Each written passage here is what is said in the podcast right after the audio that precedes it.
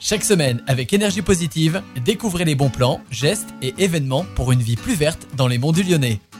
Bonjour, c'est FX. Cette semaine, dans Énergie Positive, je voulais relayer une initiative de la communauté de communes des Monts du Lyonnais et qui concerne la mobilité douce. Il s'agit d'un concours avec l'opportunité de réaliser votre projet et d'avoir des financements.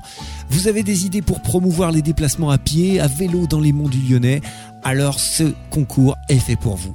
Il y a un appel à projet dans le cadre d'un projet qui s'appelle Avélo 2 et qui est porté par le ministère de la Transition écologique.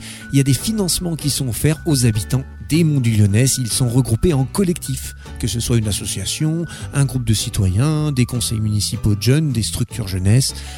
Bref, c'est à vous de jouer. Vous avez à imaginer des idées, des lignes de pédibus, des ateliers de réparation vélo, des aménagements temporaires pour les piétons, pour les cyclistes, des journées thématiques, des bourses au vélo, des campagnes de sensibilisation, bref, toutes les propositions sont les bienvenues.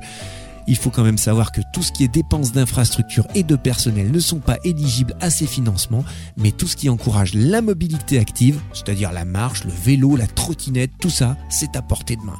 Si vous voulez participer, téléchargez le dossier de candidature sur le site de la communauté de communes des Monts du Lyonnais ou bien récupérez-le en format papier à l'Agora de Saint-Laurent-de-Chamousset ou encore au parc Écohabitat de Saint-Symphorien-sur-Coise.